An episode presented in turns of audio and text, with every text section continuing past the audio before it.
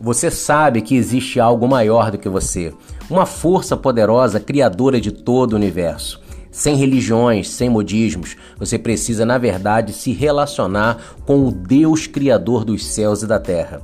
Esse é o podcast da Viva, sua igreja, onde você estiver.